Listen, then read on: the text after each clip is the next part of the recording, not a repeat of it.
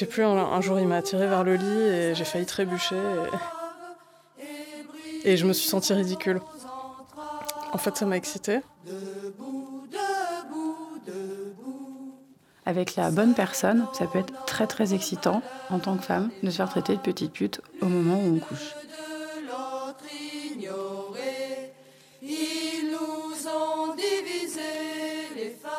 L'accouplement est aussi une confrontation. Je crois qu'il y a un peu quelque chose de cet ordre-là qui se joue comme une bataille et où, euh, on, a, envie, oui, d'en sortir vaincu.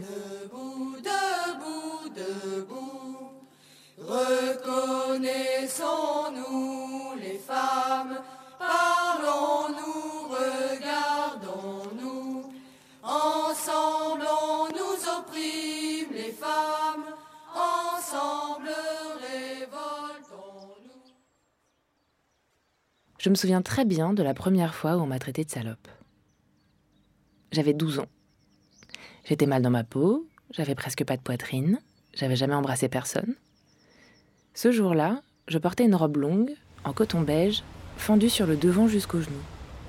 Je m'en souviens très bien, parce qu'ensuite, une voiture est passée à toute blinde, et à travers une fenêtre ouverte, un garçon a crié Salope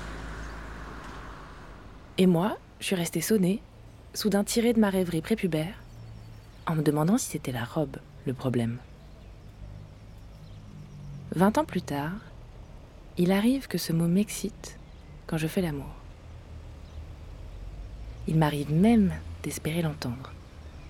Au début, c'était des choses gentilles. T'es belle, t'es bonne, tu m'excites. Euh, et ça devient euh, t'es vraiment une salope ou euh, t'es une petite salope, t'es une petite pute. Et, et en fait, ces mots-là, j'en ai besoin vraiment maintenant. Et ça me manque. Ou alors je suis obligée de me les dire moi-même. Genre là, je suis vraiment une salope quand je fais ça. Voilà. Moi, au lit, J'aime bien qu'on m'entrave. Pourtant, je suis féministe. Est-ce que ça fait de moi une traître?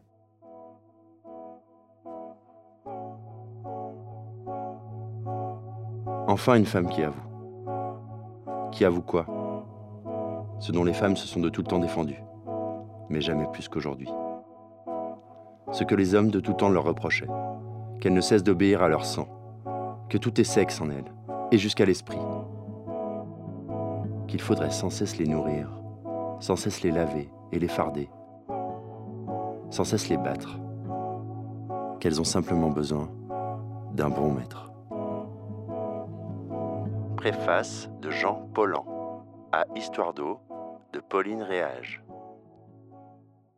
Ça fait longtemps que la question de la soumission sexuelle m'intrigue. Je ne parle pas du BDSM. Dans le BDSM, il est question de rapport de pouvoir, mais ils sont contractualisés. Les positions sont claires et bien délimitées. Moi, ce qui m'intéresse, c'est ce qui vient juste avant. La zone grise. La fille qui ne se définit pas comme une soumise, qui est féministe, qui vit sa vie en toute autonomie, et qui pourtant, au lit, a envie qu'on l'attrape, qu'on l'attache, et qu'on la prenne sans demander son reste. Objet, sexe, féminisme et contradiction. Salut les filles, je vous écris parce que je vous considère comme des femmes libres et fortes, parce que vous menez vos barques sans laine de personne, parce que vous êtes badass et que je vous admire. La contradiction, c'est ma croix. Depuis que j'ai découvert la politique, vers 20 ans, ça m'obsède. Parce que j'ai tendance à prendre au pied de la lettre tous les textes radicaux que je lis, alors que dans la vie, je suis incapable de faire des choix. Parce que j'ai toujours des fantasmes d'absolu hérités de l'adolescence, alors qu'au quotidien, ma vie est pleine de compromis et d'arrangements. J'ai toujours l'impression d'être en défaut comment on peut être féministe et vouloir être dominé, fessé, traité de salope comme dans le dernier des pornos, une fois qu'on est au plumard? J'ai surtout demandé aux hétéros. Pas parce que je me fiche des lesbiennes, mais parce que j'ai l'impression que la question de la contradiction se pose surtout pour les hétéros. Quand on est féministe, se soumettre à une femme, c'est queer. Se soumettre à un homme, c'est quoi? Alors, ça peut m'arriver de me faire appeler petite pute et même de trouver ça drôle, croustillant. Je réponds souvent spontanément C'est toi, ma petite pute. Hein. Intéressant cette affaire de salope. C'est un raccourci de raccourci. Hein. Je vais réfléchir à des gens dans mon entourage. Moi, j'ai surtout une expérience comme ça qui m'a laissé un peu songeuse après coup. Et puis, euh, j'aime bien les hommes qui se font traiter de salopes aussi. Non, mais tu te rends pas compte de ce que tu fais, me dit une autre copine, lesbienne, quand je lui parle du projet. On est au printemps 2017, au début de MeToo. Le débat commence à faire rage entre celles qui exposent les affaires de harcèlement et ceux qui leur parlent de galanterie à la française, de celles qui disent non mais qui pensent oui, et de la liberté d'importuner. Sa meuf fait le piquet devant la cinémathèque pour que la rétrospective Polanski soit interdite, et moi, je vais servir la soupe aux antiféministes en allant dire partout que les femmes veulent se soumettre Elle est atterrée. Mais elle m'aiguille quand même vers une féministe un peu connue, membre des chiennes de garde. Bonjour, je vous avais contacté il y a six mois sur les conseils de car je travaillais sur un documentaire pour Arte Radio. Je voudrais notamment aborder la question des insultes, chiennes, salopes, etc., comme motif d'excitation chez certaines femmes. La féministe en question, qui s'était d'abord dit intéressée, m'envoie bouler en une phrase. Désolée, je suis investie dans de tout autre sujet. Ni bonjour, ni au revoir. J'ai l'impression qu'en écrivant salope, j'ai lâché une bombe à bouse dans son salon.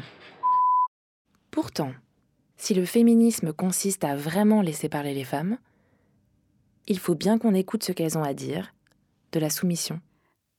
J'aime bien me faire cracher dessus. Se faire attacher et être contraint, être contraint euh, physiquement. Je me souviens, en fait, euh, c'était un mec euh, assez, assez massif, assez costaud. Et à côté de lui, j'avais vraiment l'air d'une petite chose. Et très vite, il m'a vue toute nue et il m'a dit J'ai envie de te faire mal. Donc je crois lui c'est le premier vraiment qui m'a pincé, qui m'a mis des claques, qui m'a étranglé gentiment, hein, mais quand même. C'était ça m'a choqué, mais dans le bon sens du terme. C'est sûr que dire ça à une époque où le président des États-Unis dit qu'il faut attraper les femmes par la chatte, ça peut sembler dangereux. Mais on ferait mieux de l'entendre plutôt que de le cacher sous le tapis. Le féminisme en noir et blanc, c'est peut-être rassurant, mais c'est pas très intéressant. Alors, euh, au début, un raccourci, je l'appelais les féministes salopes.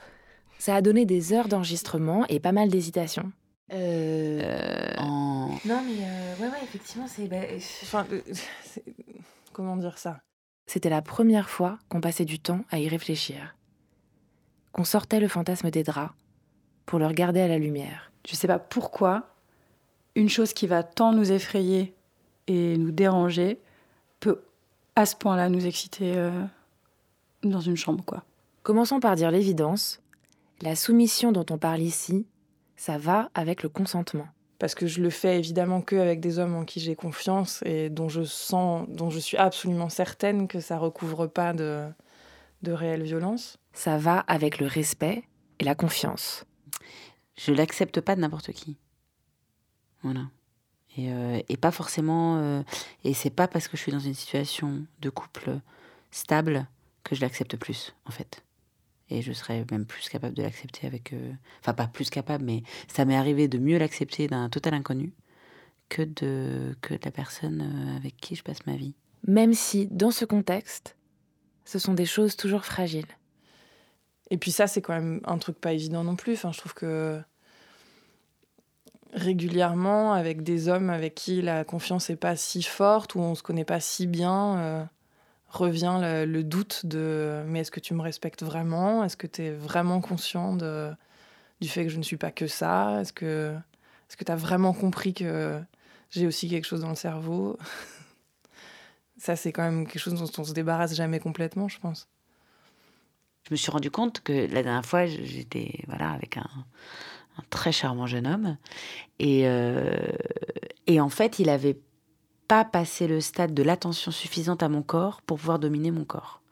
Donc, quand il s'est mis dans une espèce de situation de coït un peu trash, je l'ai arrêté, je l'ai, enfin, je l'ai maîtrisé et je, je n'aurais pas, euh, enfin, je sentais que j'allais pas partir. Enfin, pour moi, c'est vraiment le sentiment de partir d'un côté de la baise ou pas. Enfin, tu vois.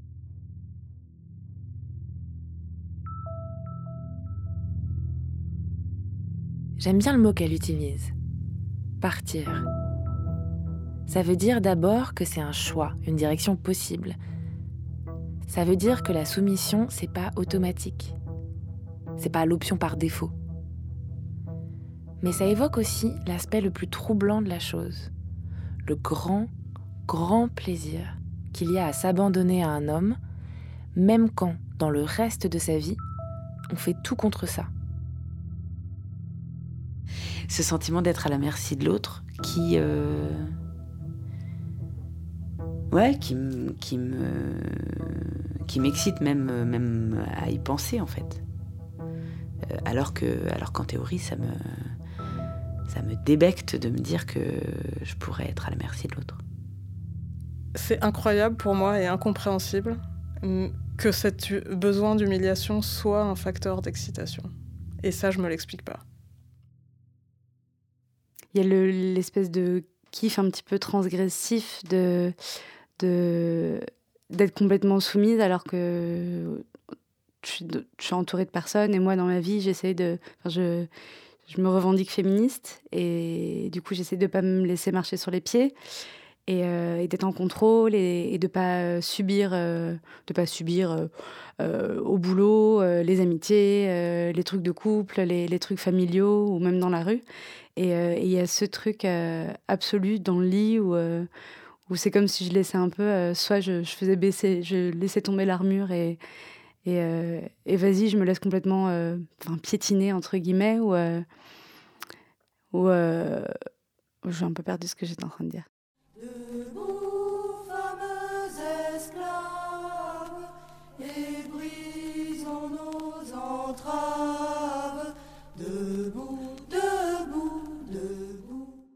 La question de la soumission fait bugger le féminisme, parce que celui-ci s'est construit sur deux grandes idées. D'une part, analyser et combattre les oppressions subies par les femmes, et d'autre part, les écouter et les prendre au sérieux sans les infantiliser. Du coup, quand des femmes se mettent à dire Moi, ma liberté, c'est d'être soumise, le logiciel traditionnel du féminisme panique, tourne sur lui-même et plante, le plus souvent en accusant celle qui parle d'être plus ou moins décérébrée. C'est très difficile de penser l'oppression tout en respectant le fait que les femmes savent ce qu'elles font. Et c'est très tentant dès qu'on a une analyse de la domination d'avoir une... Manon Garcia est philosophe. On a le même âge, et elle vient de publier un livre intitulé On ne n'est pas soumise, on le devient. Sa question, c'est ce mystère. Pourquoi les femmes, des femmes, choisissent-elles la soumission? C'est qu'il y a des femmes qui sont qui font comme si elles pouvaient se penser comme des atomes euh, individuels à l'écart de la société dans laquelle elles vivent. Et que moi, je pense qu'on ne peut pas dire moi, personnellement, j'adore la soumission sexuelle. Ça n'a rien à voir avec le fait d'être une femme.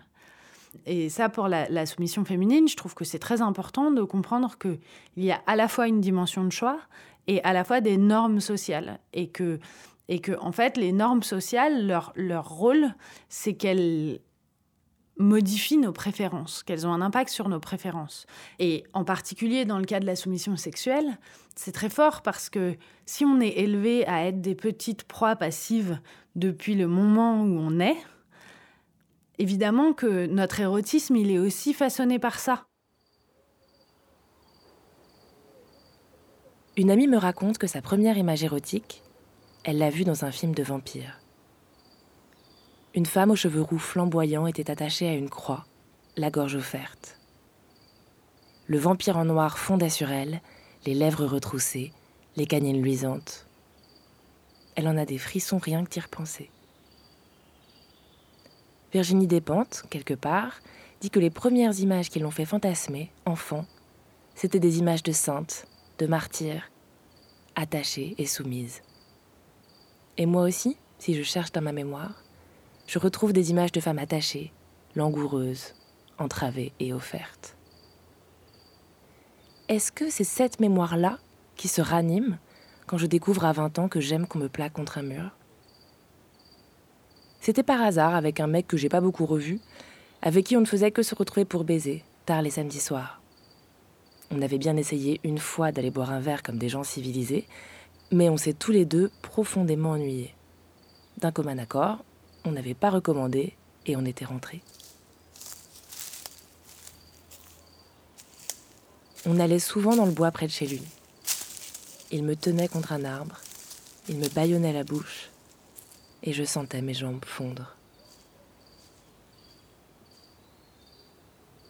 Ce qui peut se passer dans ma tête, par exemple, ça peut être tout d'un coup. Euh, c'est comme si il y avait un, dialogue silencieux avec l'autre où j'avais envie de lui dire euh, Vas-y, euh, fais de moi tout ce que tu veux. Je pense que c'est l'oubli total ou la sortie totale de soi. Enfin, tu vois, cette espèce de situation, en fait, c'est tellement intense que c'est impossible de penser à autre chose. Le mec qui t'étrangle un peu, ça fait un peu peur, en fait. Pendant, tu sais, il y a. T'as un moment de doute où tu te dis, euh, en fait, là, s'il si, décidait, s'il décidait de ne pas arrêter ou de serrer plus fort, il pourrait vraiment me. Il pourrait, me tuer, quoi. Mais c'est pas. Euh, c'est pas une peur, quoi. C'est plus un, une, prise de conscience du danger. Et c'est ultra excitant, quoi. C'est vachement. Et c'est, je trouve que c'est aussi vachement un, un, signe de confiance absolue. C'est que tu laisses le gars, euh, tu laisses le gars te, te, mettre dans une, dans une situation euh, potentiellement dangereuse, quoi. Mais la soumission, c'est aussi une forme de pouvoir, dit encore Manon Garcia. Même en dehors de la sexualité, elle est une, une prise de pouvoir de dire regarde comme je me démets devant toi et ce que ça te donne à toi comme obligation d'être à la hauteur de ma démission. J'ai croisé par hasard une ancienne maîtresse SM, qui ne croit pas, elle, que la soumission vienne du patriarcat. Elle dit que c'est quelque chose qui brûle à l'intérieur de soi, quelque chose d'incandescent, qui n'a rien à voir avec la domination masculine, mais avec la mise en jeu de tout son être. C'est peut-être un peu le syndrome de Stockholm, tu vois, genre, euh, c'est peut-être parce que. Euh, parce qu'il maîtrise que je suis dans une. Euh, de, il y a aussi une histoire de perte de responsabilité, de voilà, mais aussi un peu de, un peu, un peu de masochisme. Je pense que je suis un peu excitée par ces formes de. Ouais, soumission, malheureusement, c'est quand même le plus exact. On pourrait dire lâcher prise, mais c'est pas que ça. Pour moi, il y a vraiment ce, ce truc de, de tout lâcher, de de plus faire attention à rien, d'être dans, quelque chose de très, euh, enfin très détendu parce que euh, parce que je me demande plus de quoi j'ai l'air, euh, qu'est-ce qu'il faut faire maintenant, comment il faut réagir à ci ça. Enfin ça c'est quelque chose de, très libérateur et où je prends énormément de plaisir à, ne plus prendre aucune initiative. Et alors pendant longtemps, je me suis dit, et puis c'est quelque chose euh, qui revient beaucoup dans mes discussions là-dessus, euh, que c'est parce que dans ma vie professionnelle, je prends énormément de décisions, j'ai des responsabilités. Euh, et donc, enfin, le, schéma classique, quoi, du truc où tu lâches tout dans la sexualité parce que dans la vie. Et en fait, je pense que c'est pas ça. Ça me, ça me parle pas. Enfin, à chaque fois que j'y repense, je me dis que ça peut pas être aussi simple des fois, je me dis que c'est peut-être parce que je parce que je dépose les armes, parce que je me sens je me sens continuellement en guerre contre les hommes. Faut bien le dire. je ne me sens pas en guerre contre les hommes. Mais depuis que le féminisme est entré dans ma vie, il est certain que je suis en guerre avec moi-même. Le féminisme a amené un champ de bataille là où avant il y avait des plaines. Ce que je croyais simple, ce que j'avais même conquis, apprendre à me maquiller seule, parce que ma mère se maquille pas, mettre des talons alors que ma mère n'a que des baskets, est soudain apparu comme une traîtrise. Même l'hétérosexualité. Après avoir passé toute l'adolescence à essayer de devenir une femme hétéro convenable, charmante et désirable, voilà que je lis la féministe Monique Wittig et que j'apprends que seules les lesbiennes sont des femmes libres. Les hétéros, elles, sont foutues. J'ai l'impression que c'est une lutte sans fin, euh, on peut pas faire comme si ça n'existait pas dans la sexualité. On peut pas faire comme si on n'était pas en permanence dans tous les, espaces de la vie et dans tous les moments euh, du quotidien euh, écrabouillés. On peut pas avoir une sexualité de, de bisounours, quoi. On peut pas. Enfin. Et par ailleurs, euh, je pense quand même que le désir, c'est pas ça. Enfin, il y a quand même aussi un truc de prédation, de quand est-ce que je vais arriver à t'attraper, est-ce que moi je vais me laisser attraper? Dans les deux, enfin, des deux sens, dans les, depuis les deux, les deux versants. Mais si c'est juste une question de désir, pourquoi les hommes rêvent-ils moins de se faire attraper? Du moins officiellement. On a beau dire, on ne se débarrasse pas aisément de 4000 ans de patriarcat. Selon une autre théorie, le fantasme de soumission s'expliquerait par la difficulté qu'ont encore les femmes à s'assumer pleinement comme sujet de leur désir. La soumission, ce serait une façon de déléguer la responsabilité. L'entrave autoriserait les femmes à jouir, puisque ce serait alors malgré elles. Le fantasme de soumission serait donc une espèce d'entourloupe mentale pour concilier l'injonction à vivre ses désirs de façon libérée et celle de pas être trop pute, quand même. Toutes les femmes sont élevées avec cette idée que la soumission, c'est quand même leur destin et, et ce qu'elles devraient faire.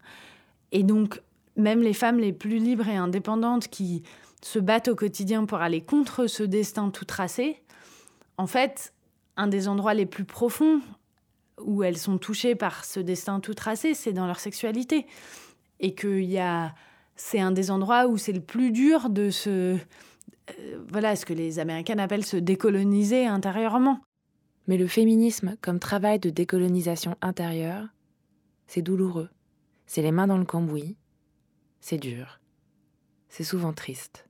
Et ça, c'est le problème de, de cette décolonisation des esprits qui est le féminisme, c'est que ça, c'est une souffrance immense.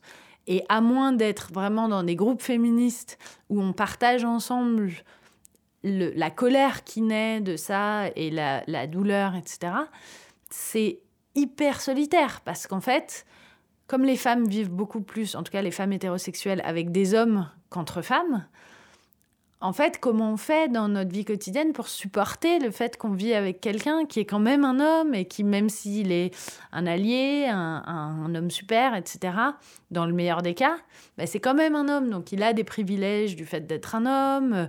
Et donc ensuite, on devient en colère sur certains trucs et on passe vraiment pour une harpie hystérique. Mais alors, comme on est féministe, on se dit, ah ouais, mais en fait, harpie hystérique, c'est vraiment le truc qu'on fait pour euh, euh, réduire les femmes au silence. donc, c'est très, très douloureux en fait. Et c'est vrai que je pense que dans le domaine sexuel, il y a un vrai soulagement à ne pas essayer de lutter, quoi. Jusqu'ici, je n'ai pas vraiment parlé de culpabilité. Alors qu'au fond, si j'ai commencé ce documentaire, je crois que c'est à cause de ça, de cette question de la culpabilité. De ne pas me sentir d'équerre avec mes idées féministes, d'avoir l'impression de trahir la cause en couchant patriarcal. Il faut renoncer en fait. Il faut renoncer à l'idée d'être, euh, de ne plus être soumise du tout. C'est pas possible à partir du moment où on vit en société et où on vit avec des hommes et où on vit avec des normes sociales qui prescrivent la soumission. Donc, je pense qu'une des façons de se sentir moins coupable, c'est de se dire en fait, on n'y peut rien. Euh, la soumission est prescrite, donc on va pas pouvoir s'en libérer absolument. Et une deuxième façon d'être de, d'être un peu euh, soulagé de cette, culpabilité, c'est de comprendre que justement, un des fonctionnements de la domination masculine, c'est de mettre les femmes dans des situations impossibles et donc de susciter de la culpabilité. C'est le meilleur moyen d'opprimer de, les gens, en fait, de, de leur faire sentir qu'ils sont toujours en faute. Mais les femmes que j'enregistre me font comprendre qu'elles ne partagent pas ma culpabilité. Elles assument entièrement leurs désirs et ses ambiguïtés. Elles n'y voient pas une faille, mais une force. Assouvir un fantasme, c'est comme passer dans un rêve, quoi. C'est... Je, ça me remet pas en cause en tant que femme. Je me dis pas, mais là, t'es allé trop loin. Et encore, euh, si j'ai envie d'aller loin dans ce domaine, je me dis, bah, au contraire, j'assume euh, cette part de moi un peu sombre et ça n'empiète pas pour autant sur ce que je suis euh, dans la vraie vie, entre guillemets. D'une certaine manière, à ce moment-là, et ce que j'aurais pas pu faire il y a dix ans, je suis capable, et même j'aime l'humiliation, parce que d'une certaine manière, je suis pas humiliable. Je suis pas. En fait, tu m'humilies, mais c'est parce que je l'ai décidé et parce qu'à ce moment-là, ça m'excite. Mais en fait, ça va pas avoir de conséquences sur qui je suis plus on connaît ses limites, plus on se sent fort, plus on sait qu'on peut aller loin, plus on sait qu'on en revient et que, et que tout va bien. Et là, je trouve ça très beau, en fait, quand on arrive euh, justement à être dans ces jeux et, où c'est clair pour tout le monde que c'est un jeu. Il y a quelque chose de, très. Je sais pas, justement, de presque amoureux, effectivement, de, très libérateur, et à cause de cette grande confiance et de, ce truc où. Euh, à la fois on se montre nu, donc fragile, mais très fort parce que on dit euh, ouais j'assume mais je peux aller encore plus loin. La féministe américaine Gloria Steinem dit qu'il faut apprendre à érotiser l'égalité. Mais il y a une autre possibilité. Penser autrement l'érotique de la domination, en la dissociant du genre. Pour aller vers un monde où les hommes auraient autant envie de se soumettre que les femmes de pénétrer il y aurait toujours un jeu entre la force et la faiblesse, toujours une érotique du lâcher-prise et du danger, mais elle serait désormais réellement partagée. Lâcher prise, s'offrir, s'exposer. En fait, c'est des verbes plus appropriés que se soumettre, mais pourtant ils vont décrire le même comportement. C'est un truc que je kiffe, euh, je vais jusqu'au bout et je. d'être bien dans sa peau, quoi c'est ouvrir cette petite porte. Et je crois qu'en tant que femme, ouvrir la petite porte de la soumission, euh, qu'elle soit physique ou comme moi, euh, plus euh, émotionnelle, bah, c'était intéressant d'aller là-dedans, quoi, tu vois. Et de. Arte Radio. Et il n'empêche que si un mec me traite de pute dans la rue, je l'éclate, quoi. C'est pas du tout le même, tu vois. Point. Comme.